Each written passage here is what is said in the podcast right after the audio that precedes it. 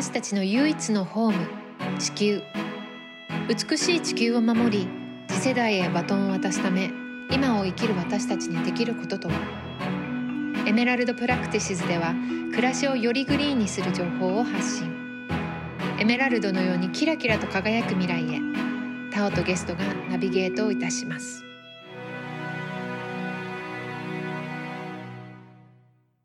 えーと、今日はですね NPO 法人気候ネットワーク東京事務所長の桃井孝子さんにお越しいただき日本が抱えるエネルギー問題についてお伺いしていきたいと思います。桃井さんよろしくお願いします。よろしくお願いします。で、私これ11回目のポッドキャストなんですけども、日本がいろいろどういうふうに温室効果ガスを出して温暖化や気候変動に影響を与えてるか、負荷をかけてるかっていうようなことを段階を踏んでお伝えしていってるんですけど、日本の温室効果ガスの大部分を担うのがエネルギー、まあ発電ですよね、メインが。はい、っていうのが、まあ40%。発電部門でが35から40%ぐらいですね毎年。っていうことはやっぱりまあ私その前に畜産の会とかまあ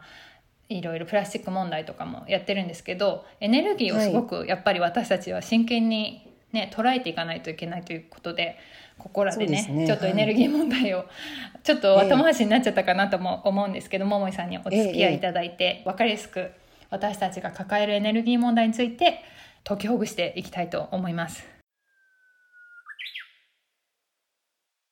その35%から40%と言われる発電なんですけど現在日本はどういう発電の仕方がメインで行われてるんでしょうか？現時点のことで言いますと、はい、大半が火力発電なんですけれども、うん、3割ぐらいが石炭火力4割ぐらいが LNG で、まあ、3%程度ですかね。あの今石油が残っていて、うん、それから、まあ、再生可能エネルギーの水力とあと、まあ、その他太陽光とかのエネルギーが、まあ、最近増え出しているっていうようなのが今の現状です。うんうん、いろいろある中で石炭が特に温室効果ガス、はい、まあ、二酸化炭素を排出する、まあ、その工程でメタンガスなんかも出るっていうようないろんなことが言われてる中で、まあ、今脱炭素とか脱石炭っていうような、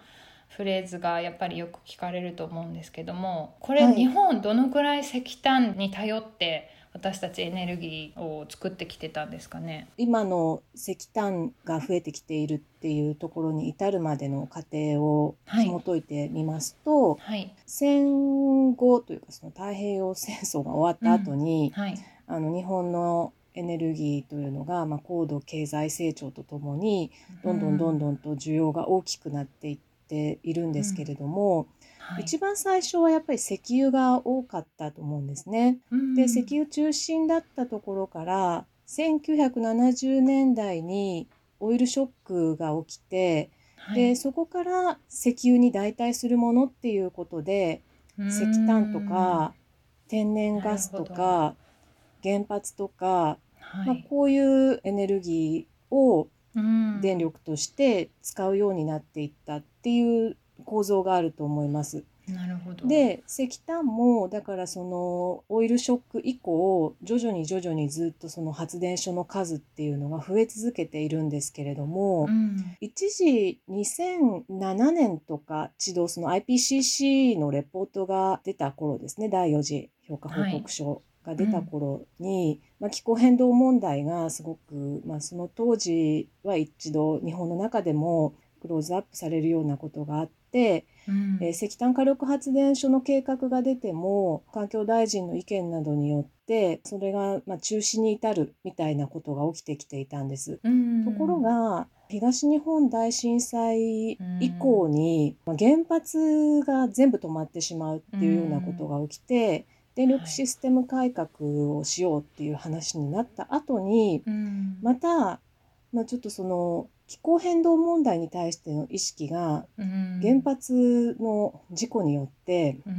振り出しに戻ってしまうというか、うん、一旦ほとんどの人の記憶からこれよりも原発の方が問題だっていうふうにあのなってしまったっていう背景もおそらくあのあると思うんですが石炭がまあ、復活しちゃうような形で、石炭火力発電所の計画っていうのが、まあ、その2011年よりも後にどんどん増えてしまっているっていうのが今の日本の状況なんですよね。だから世界の中では脱石炭っていうことで、うん、あのパリ協定を前後にしてかなり急速に進み出しているんですけれども、うん、まあ、それに逆行するような形で日本の今の石炭火力発電所の推進の状況があるっていうようなことが問題になってます。そうですね。本当に今おっしゃったように、はい、世界がどんどん再エネに切り替えて石炭をやめてる中で、うん、まだ日本がそこにすごく頼ってる。でさらに日本はその自国で使うだけじゃなくてそれを石炭火力を作って他のアジア諸国に売っているっていうような話も聞いたんですが。そうですね。あの、うん、まあ、売っているというかあの日本がその海外での石炭火力発電所の建設に対して、うんうん、まあ、事業者がそれをサポートするっていう形を取ったりですとか、うん、まあ、そこに政府の公的資金がたくさん支援で回されているとか、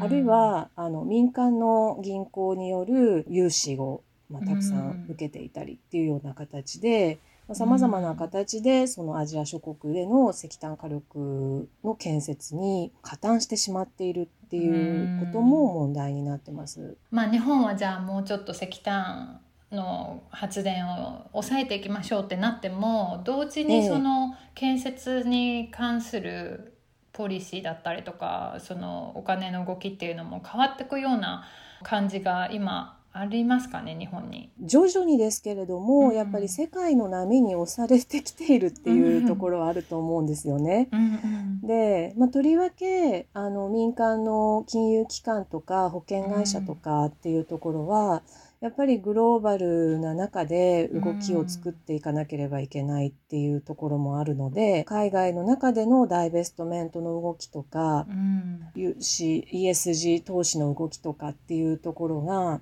まあ、相当その銀行の方針を決める時のプレッシャーになっているんだと思うんです。だからそういう意味では日本の中でも民間の動きっていうのが変わりつつあるんですけれども、うんうん、まだ現時点では日本のエネルギー政策の中に石炭火力の高効率のものを推進するっていうふうに位置づけられてしまっているので、うんはい、まあ、そこで日本の政策投資銀行のお金がね、流れたりすると、民間もやっぱりそこに合わせざるを得ないっていうところで、まあ、かなり民間銀行もジレンマを抱えてるんじゃないかなっていう気はします。なるほど。そうですよね、はい、やっぱり大きな銀行さんがすごくトップの融資であるっていうことが、まあ、気候問題やってるとよく耳にして、まあ、今おっしゃった大ベストその、まあ、はい。口座を持ってる人がここにはもうその自分のお金を預けたくないっていうような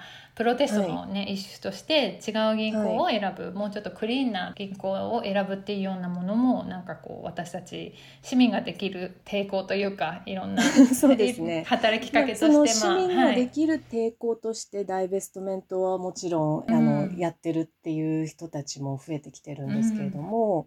やっぱりその機関投資家たちが自分の運用資金をどうこれから運用していくのかっていう時にはい、化石燃料でとりわけその CO2 の排出の大きな企業石炭関連産業とかに今まで投資してたものを、はい、まあ、このままではこのお金は危ういっていうことでどんどん投資を引き上げていってるっていうのがダイベストメントのダイナミックな動きだと思うんですよね。なるほど。だからそういう世界の中であこのままダイベストメントみたいなことが国際社会の中で続いていけばやっぱり石炭産業とかに関わっていくところにこのままお金を預けていってもそのお金焦げついてしまうかもしれないっていう心配だとか、まあ、そういうそのビジネスの動きの中でのリスクっていうのがあのそれぞれの事業者にとっても企業にとっても一つの大きな判断材料になってきているっていうことは今大きな変化の中の一つなんじゃないかなって思います。なるほど、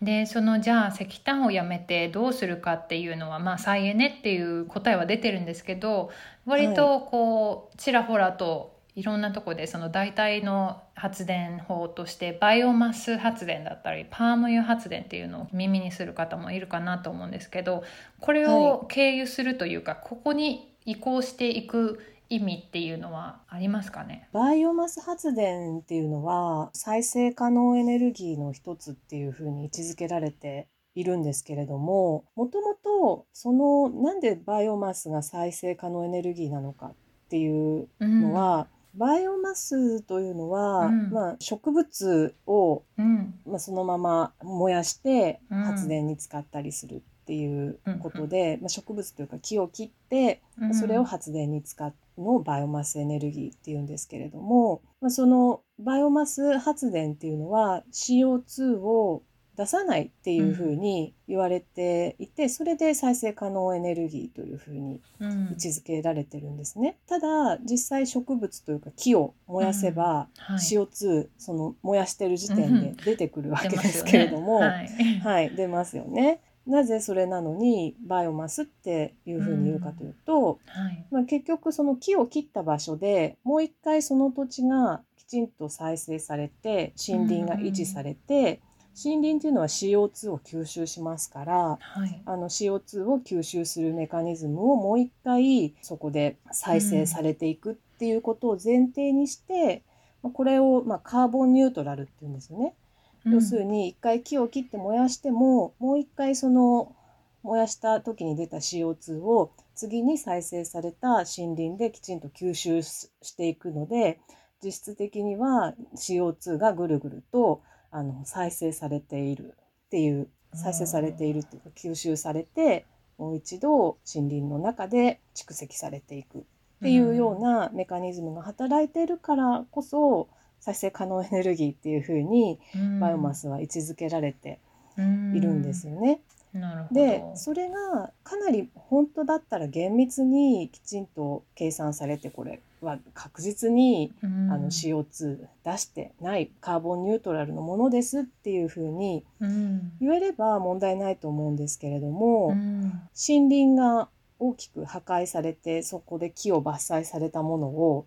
そのまま燃料にして使われて、うん、でその森林が全然維持管理されずに、うん、むしろ別な形で開発されてしまったりとか、うんうん、あの別の環境問題を引き起こしてしまったりっていうようなことが起きていたら、本来それはカーボンニュートラルになってないし実質 CO2 はただ排出されただけで終わっちゃってるので、ね、あの再生可能ではないと思うんですけれども、あ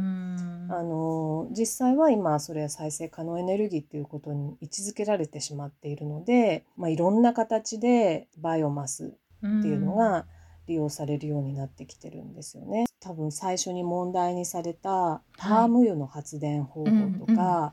ヤシ殻を使った発電、うん、バイオマス発電とかっていう、まあ、ある程度規模のあるバイオマス火力発電所っていうので使うバイオマスの量ってものすごい大量なんですよね。なるほど。でそのものすごい大量のパーム油とかヤシ殻とかっていうのを集めようとすると、うん、やっぱりそのすごい大量に必要なものっていうのは大量に1箇所から持ってくるっていうのが効率としてはいいですよね。でそうするとその効率を求めて生産をしていくっていう形になっていくと、バイオマスでも、まあ、結果的にはアジアの方のもともとあった森林を大きく破壊してそこを全部パームの林に変えてしまって、うん、でもともとあったそのデータの土地を全部破壊して燃やしたりして、うん、そこからバイオマスになるようなヤシの実を取ってくるみたいなことが起こりかねないと。うん、でそれを、まあ、きちんとあのそういう森林破壊を引き起こしていないところの土地なんだっていうふうに証明するのってすごく大変なんですよね。うんうん、なるほど。今だからそこを証明するっていうふうなあの一応制度はできてますけれども、うん、じゃあ本当にそれが正しいのかどうかっていうところを突き詰めると、なかなか難しい問題になるっていうこともありますし、そうですよね、であとパーム油というのはもともとは食品としてつく使われていたものですよね、はいうん、だからその食品としてあるパーム油をそのまま燃やしちゃうっていうようなことにもつながりかねなくて、やっぱり他のそういう利用との競合っていうことでも、うん、あの問題があると思ってます。うん。私これビーガンの回でちょっと触れたんですけどパーム油っていうのが本当にまあおっしゃったように、はい、いろんな食品に使われていてで、まあどうしてこうビーガンの人たちがそれを避けたがってるかっていうとその本当に森林破壊にすごく負荷がかかってるっていう問題で、まあ、そこに住む、うん、生息する動物たちが住処を失って、まあ、命を落としたりっていうような問題があるのとほとんどのその油ヤシが、まあ、マレーシアとかインドネシアで生産されたものが使われてるんですけどやっぱりその労働環境が悪くてその人権問題にもすごくつながってるっていうようなことから、パーム油を避けてる人が多いんですけどそんなパーム油を使って発電しちゃうんだっていうちょっと私はそれがなんかこう再エネだよって言われて出てきた時はちょっとびっくりしたんですけど。そうですね。だからその食料で使う分よりも圧倒的に量が多いんですよね。うん、せっかく食品でもパーム油避けようっていう動きが今出てき始めているのに、うん、そんなの全部吹き飛んでしまうようなあの量を一方でそのまま燃やしてしまうっていうこの大きな矛盾は、やっぱりそれをじゃあ再生可能エネルギーとして、あの本当に進めていっていいのかっていうのは、まあ、問題として最近取り上げられてるんですけれども、それでもやっぱり今日本の中で例えば宮城県の角田市で HIS とい。う会社が、はい、旅行会社ですよね。今発電事業に、うん、あの参画して、はい、それで大きなパーム油発電を動かし始めているっていう問題があったあれ稼働してるんでしたっけ？もうすでに。確か稼働していると思います。そうなんですね。はい、じゃあまあそういうちょっと石炭よりはいいけどもやっぱり完璧なカーボンニュートラルではないそういった代替の。そうですね。まあパーム油に関しては石炭よりも悪いっていう人もたくさんいますあ本当ですか？まあそうですね、はい、いろんな点から。それはもうねあの日本の NGO でも FOE さんとかやってますけれどもやっぱりそのもともとインドネシアとかマレーシアとかあった土地をまあ、データの土地ですよね。それを開発してパームヤシに切り替えて、うん、でそこから持ってくるっていうのはものすごい森林破壊で CO2 排出しちゃうんですね。データ地だからそこでたくさんのメタンも排出したりっていうことがあって、まあ、それを考えると CO2 の排出が石炭を上回るっていうケースも出てくるんじゃないかっていうような指摘があるんですよね。なるほどだから、はいまあ、そういう意味では、まあ、本当にパーム油っていうのは、まあ、これからはもう再生可能エネルギーの固定価格買取の対象にはなっていかないと思いますけれども、まあ、これまでに認定してしまったものっていうのが高い価格で。あのまあ、私たちの電力料金の一部がそこに支払われるっていう形になっていくので、まあ、本当は事業者の英断に期待したいところなんですけどねやめますっていう。うそうですよね、はい、じゃあまあそういうのをまあ経過しないで再にシフトしていけるっていうのがまあ理想的な形ですよね。そうですね、うん、はい。再生可能エネルギーっていうのは、いわゆる化石燃料とは真逆のもので、うんはい、化石燃料っていうと、一回燃やしたらもう CO2 排出して、うん、えー、そこで再生することもできない再生不可能なエネルギーなんですけど、はい、それに対して自然の力を利用して何度でも繰り返し発電できるっていうのを再生可能電力とか再生可能エネルギーというふうに呼んでいます。はい、で例えば太陽光発電風力地熱、それから小水力とかバイオマスっていうのがあって、まあ、あの自然エネルギーっていう言葉とほぼ同義語として使われています。これは日本の土地柄どれがねうまく動きやすいとかっていうのはあるんでしょうか？日本って再生可能エネルギーにはすごく恵まれているところだと思うんですよね。はい、自然が豊かで周りを海に囲まれていて、はい、太陽もかなり照射があると。い。うことで、太陽光も向いていますし、はい、あの環境省がかなり前に平成21年とか22年ぐらいに再生可能エネルギーのポテンシャルの調査っていうのをやっているんですけれども、はい、それを見ますと風力発電とか、まあ、洋上風力とか、はい、それがすごくポテンシャルが高いっていうことが分かっていて。あの日本の今の電力の需要を大きく賄えるぐらいのポテンシャルがあるのが風力だっていうふうに言われています。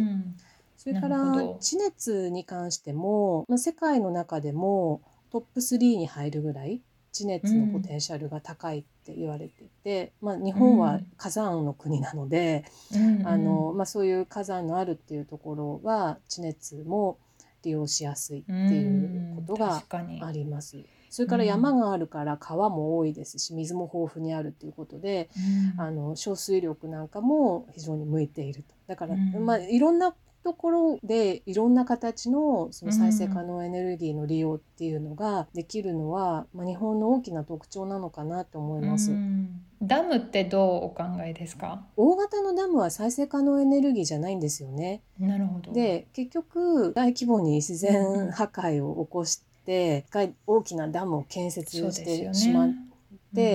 まあ、CO2 は排出しないんですけれどもそれを作って結局何十年かしたら取り壊さないといけないというようなあのものなので、あの再生可能エネルギーっていう位置づけにはあの、あまりしていないと思うんですけれどもただ日本のダムって世界的に見るとあのあんまり大きな規模に入らないっていうことらしく、うん、そうですね、はい、そうですね。だから日本では大型ダムって呼んでいるものも、まあ、中規模ぐらいのクラスになるということで、ね、まあ、再エネっていうふうに一応位置づけられているのと、うん、まあ、今までまあたくさんのダムを作ってしまっているので日本は、うん、まあ、それは一応これからも活用していくっていうことは一つ前提になるのかなと思うんですが、うん、今後発電のための大型ダムの開発っていうのは、もうあのほとんどないのではないかと思います。そうですね。なんかアメリカはたまにダムの話が出るんですけど、えー、そのおっしゃったようにもう全然規模の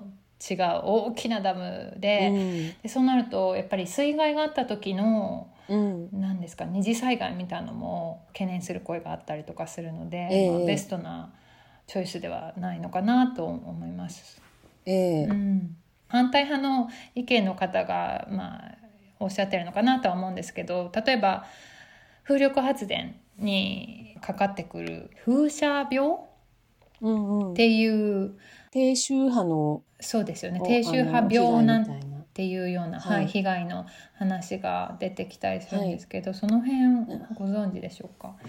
まあ、一つその民家に近いようなところで、うん、あの風力発電があってそれでその低周波に悩まされるっていうような被害を訴えられる人がいるっていうのはもちろん、うんうん、あの知っていますし、まあ、その風車自体まあ、風車に限らないかもしれないですけど、はい、まあ、今風車の話が出たので、うん、こういう発電設備っていうのを建てる、うん、作るっていう時には、うん、いろんな問題があると思うんですよね。例えば風車で言うと、まあ、そういう低周波に悩まされるっていう問題が出てきたり、あの景観が壊されてしまうっていう問題が出たり、あのバードストライクでその自然の鳥がその風車の羽に当たって、はい、あの野鳥が死んでしまうっていう問題が出てきたりっていうことで、まあ、いろんな問題があのあると思いますし、まあ、とりわけそういう問題って大規模な事業者とか、まあ、その建設業者が、うん、あの今までその地元でいた人たちじゃない開発者が突然現れて、開発するっていう時に地元の人たちとそういう問題で。トラブルになっていくみたいなことが多々起きるんですよね。うん。だから発電所を建設するっていう時は、まあ、風力もそうだし、太陽光もそうだしあの何でもそうなんですが地域のコンセンサスを図るっていうことはうん。すごく大事なプロセスになってくるんだろうと思います。そうですね。それからまあうん。地域が主体的に自分たちの地域の発電をどういうふうにしていくのか自分たちがエネルギーを作るっていう立場になったら何を選ぶのかみたいなところで、うん。あのしっかり議論できるようになると本当はいいんじゃないのかなって思うんですよそうですよね。ねやっぱ自治体がこう、大きな企業だったりとか政府に対してちゃんと発言権が認められて、うんうん。その主張が通るっていうようなことが、まあ、この環境問題に限らず、ちゃんとしていなきゃいけない体制かなと思いますよね。そうですね。で、うん。その時に、まあ、いろんなあの視点で議論することが必要でやっぱり気候変動の問題っていうのもしっかりと認識するというか、あのはい。意識するっていうところでの議論が進められる必要があると思うんです。そうですね。単にその自分の土地であのいらないものが作られるとかっていうことではなくって、はい。これからの未来を考えた時に、何が選択肢としていいのかそして気候変動のこれからの危機っていうのを考えた時に、うん。じゃあその気候の危機を回避するために今まで頼りにしていた石油石炭 LNG とか火力発電とか、うんあるいは原発の問題とかっていうのも、うん合わせて考えた上でじゃああの何が必要なのかっていうのをやっぱり全てテーブルに並べた上で議論して地域のコンセンサス図っていくっていうのがうんすごい大事なんじゃないかなっていうふうに思ってます。そうですね。はい今出た原発ですけどもよく気候変動を懐疑的に思っていらっしゃる方は、まうん。あその気候変動を今ちゃんと取り組みましょうって言ってるのは原発を推進したい人たち推進派の言い分だみたいなねことが言われたりしてそれこそ江森さんの回でも伺ったりしたんですけども。はい、桃井さんの周りで原発推進をしながらこのええ。環境問題に携わってる方っていらっしゃいますかね？いないですね。いないですよね。私の周りでは少なくとも全くいないですうん、いね。や私も聞いたことないんですよどこにそんな人がいるんだろうと思っちゃうぐらいえっ、とまああの原発を推進している人たちがうん CO2 対策になるって言ってるっていうのはあります。そうですね。逆に使われてるっていう感じですよね、そうですね。はい。うん。でやっぱり原発を動かしている間っていうのはうん。火力発電と違って燃料を燃やして CO2 は出ないっていうことはあるので、はい。まあ、そこで CO2 減らせてるっていうことは、うん。その部分だけ見ればそうなんですけれどもはい。むしろ、まあ、原子力の今までのうん。使われ方ってっていうのを考えた時にはい。やっぱり原発って何かトラブルは必ずあるじゃないですか。はいでトラブルがあって、まあ、そこで全部止めて点検しないといけないわけですよね。うんでその時にバックアップ電源として必ず火力が必要になってくるんですよ。だからそうですね原発と火力っていうのは常にセットで動かされてきてるんですようんね。うん要は大規模集中型の電源っていうことで原発みたいに100万キロワット級のものが一気に全部止めなきゃいけないってことになったら、うん。一気にその分を補うだけの火力みたいにその100万キロワット級のものを別に動かさなきゃいけないわけなので、うん。まあ、それの繰り返しだ今まで原発とまあ石炭とりわけ石炭火力っていうのが一番相性がいいと思うんですけど、うん。同じように24時間フル稼働していくっていうようなところで、まあ、構造的にはやっぱり大規模集中型のエネルギーの構造の中で原発とか火力発電、大規模な火力発電所っていうのが、うん。まあ、一緒に共存してきた関係なんですよね。だから原発か石炭かどっち取るんだみたいな話にうん。なりがちなんですけど、はい。そうじゃなくてこの電力のシステムってこれから先はその大規模集中型の原発石炭みたいな構造か、それとも地域分散型の再生可能エネルギーにしていくかっていうところの,、うん。あの選択でもうどっち選ぶかっていうのは、はい、もう答えが見えているというかすね。はい、行かなきゃいけない方向っていうのはうん今の状況を考えたら一つしかないっていうことなんだと思うんですようね。ん本当に、うんだからうんだからこそ、まあ、私たちのこの世界というか我々の仲間 NGO の中でははい、温暖化対策のために原発必要だよね なんていう人は一人もいないんですよ。そうですよね。やっぱり一つだけの方向を見て考えている時期じゃもう全然ないし、うんうもんうこれ以上もう待ったなしって言われてる中でちょっと減らせたよね、こうでもここ目つぶってほしいみたいな。そうい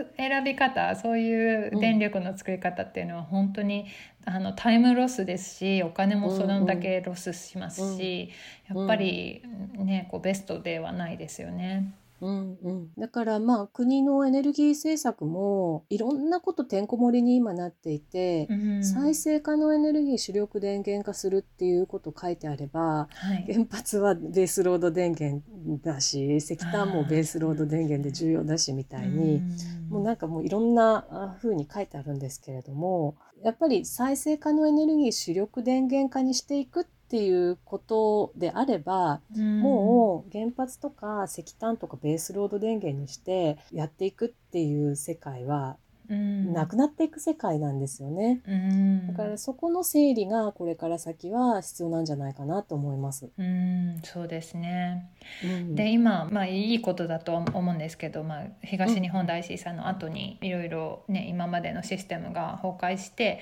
まあ、自分たちでエネルギーを選べる時代になってきたと思うんですがはい、それをまあ自宅で今まで例えばソーラーの屋根をつけなきゃいけないとかっていうところからどこから買えばその電力がどうやってできてるのかっていうのを住んでるところに自動的に供給される電力ではなくて自分はこういう作り方で作られた電力を選びたいと思ったらそれができるような時代に来たなと思ってるんですけどもそのじゃあ自宅でこれから再生エネルギーに変えたいという方のやり方や選び方のアドバイスなどあったらお願いできますか？私自身は横浜に住んでるんですけれどももともと東京電力から電気買ってたんですが、うん。今みんな電力っていう電力会社に電力を切り替えたんですね。はい、で電気の購入元はみんな電力さんになっていてうん。でなぜこの電力会社に切り替えたかっていうと、まあ、やっぱりこれから先原発とか石炭の電気に頼らずにうん。自然エネルギーを重視していこうっていうふうに考えている会社でもありますしうん。地域の自然エネルギーを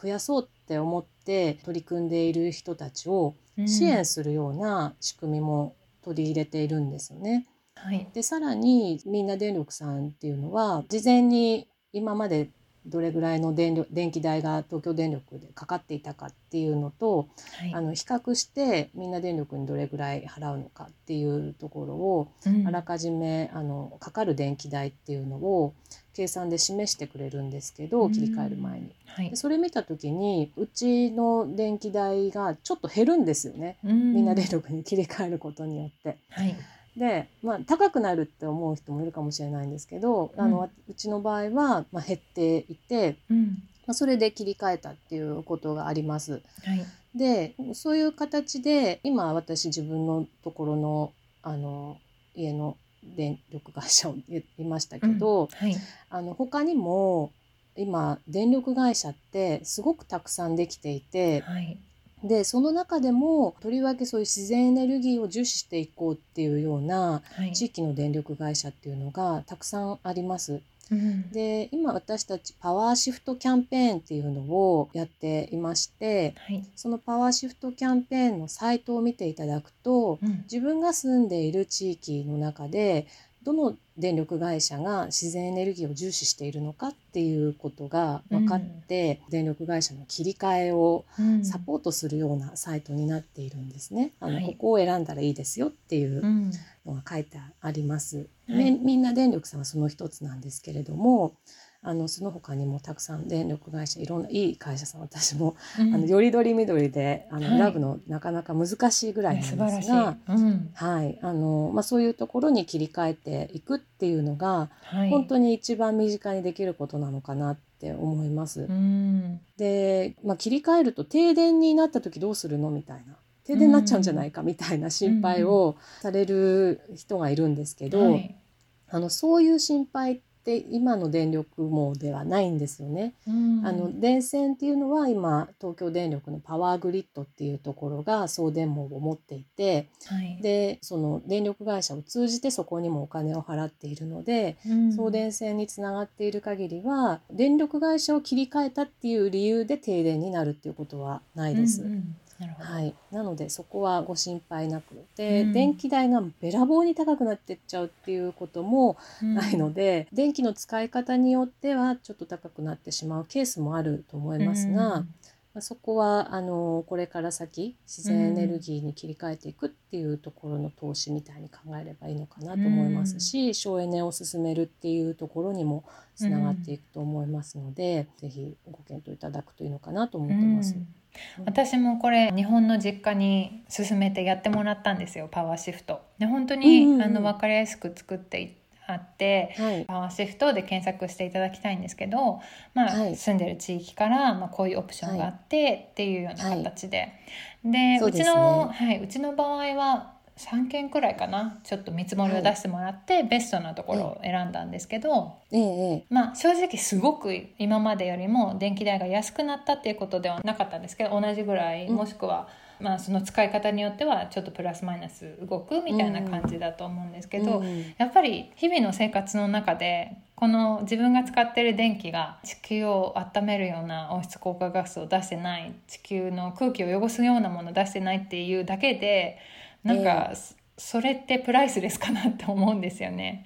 そうですね。なんかもうぜひみんなにやってほしいなと思ってます。そうですね。うん、あのうちの場合はちょうどその切り替えるタイミングで今まで使っていたアンペアを一段階下げるっていうこともやったんですよね。アンペアダウンっていう。うんうん形であの50アンペアぐらいだったんですけど、うん、それを40とかに切り替えて、うん、でそうすると契約料金自体がちょっと下がるんですよ。なるほど、まあ、それでも大きいぐらいなんですけど下げることによって電気代減らすっていうところもできるし省エネにもつながっているっていうことで、うん、もう一回自分の家でどれぐらい電気使っているのかとかっていうのを考えるきっかけにもなるかなと思います。そうですね。確かにあんまり使ってないのに基本料金こんなに払ってるなんてこともあるかもしれないですよね。そうそうそう意外とそういうこともあるかもしれないですし、うんうん、最近家電製品の省エネ化が進んでいるから、はい、家電を切り替えていけば昔みたいに電気代をたくさん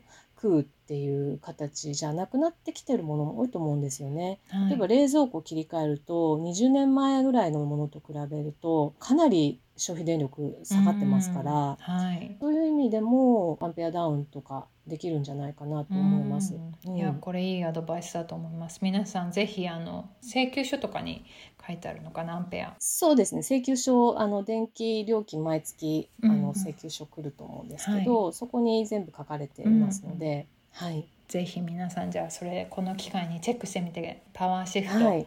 ご検討ください。はい、ぜひぜひ。はい。日本の温暖化対策のその根本的な問題として、ちょっと一つ触れておきたいことがありますが、ま日本の気候変動対策ってどうしてもその一人一人の取り組みが大事だっていうところに目を向けるように仕向けられてきたと思うんですよね。つまり電気はたくさん CO2 を出しているんだけれども、うん、それは電気を使っている人側の問題っていうことにされてるんですよね。うんうん、だからその省エネを進めましょうとか、うん、まあ、昔であればこまめに電気を切りましょうとか、はい、待機電力のこと考えましょうとか あのもちろんそれ大事なんですけれども、はい、だけど構造的に CO2 たくさん排出するような、うん、あの石炭火力でボンボンと電気を作ってそれ CO2 出しながら電気を作って、であの使ってる側だけにその省エネを求めるっていうことはすごくおかしい話ですね。はい、はい、だけど、まあ、さっき言ったその2007年に気候変動問題がすごく日本でも取り上げられるようになっていた時期っていうのは、はい、やっぱりそういう取り組みがすごく重視されてきたし、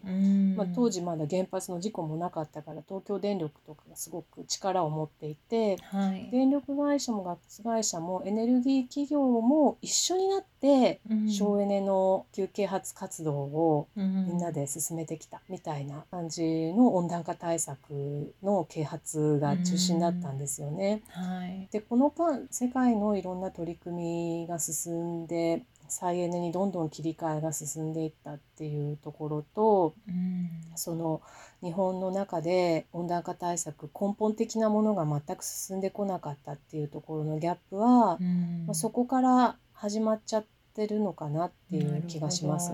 結局その CO2 の排出の構造っていうのを見た時に一番最初にタオさんが質問してくださったように、うん、電力の部分で3割から4割ぐらい CO2 出しているんですけれども、はい、日本で環境省がそのずっと CO2 の排出量っていうのを示すデータっていうのは電力の部分って使っている人が出しているっていうふうに換算された間接排出量で出されてるんです。うん、そうすると電力会社から出ていることにならなくて電気の消費者側から全部出ている構造にされちゃってるので、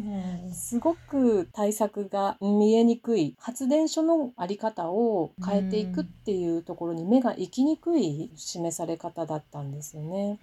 そこがやっぱりとっても大きくってなかなか日本人の目もそこに向けられずにもうみんなで一緒に頑張らなきゃっていうような掛け声は昔からあったんだけれども、方向性がちょっと違っちゃったっていうところがあるんじゃないかなと思います。なるほどこれはなかなかみんな知らないところだなと思います。はい、私ももう子供の時から節電、節電ってすごい言われてた覚えがあるし。まあそうですよね。そういう取り組みはいいことなんだけれどもなんかそれだけで全てが解決するかのように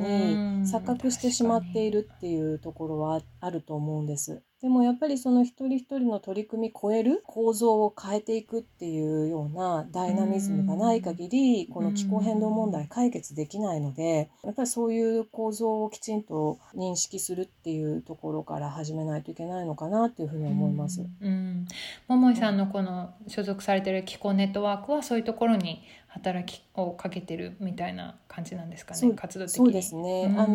もともとだからその間接排出量でずっと国が出していたデータっていうのを、うん、あの直接排出量に切り替えて、えっと、情報開示請求をして省エネ法に基づいて各事業者が出してきているデータっていうのをもう一回改めて分析し直して、うん、火力発電所からはこれぐらい出てるんですよっていう直接排出量を気候ネットワークが示すっていうのをずっと継続してやってきていたんですよね。うん、だからその発電所から出ている部分っていうのが3割から4割ぐらいあるんですよっていうのを、まあ、示してきたことによってようやく最近環境省もそういう出し方をするようになってきたんですよ。うん、素晴らしい。やっとだけどよかったです。うん、そうですね。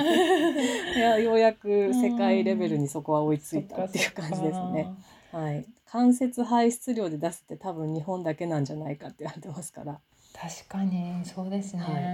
はい、なるほど、はい、じゃあこれはちょっと今日の大きな豆知識ですね。じゃあ今日は桃井貴子さんにお越しいただき日本のエネルギー問題についてお話しいただきました。本当にありがとうございます桃井さん。ありがとうございました。じゃあ今日はこの辺で失礼いたします私たちの唯一のホーム地球。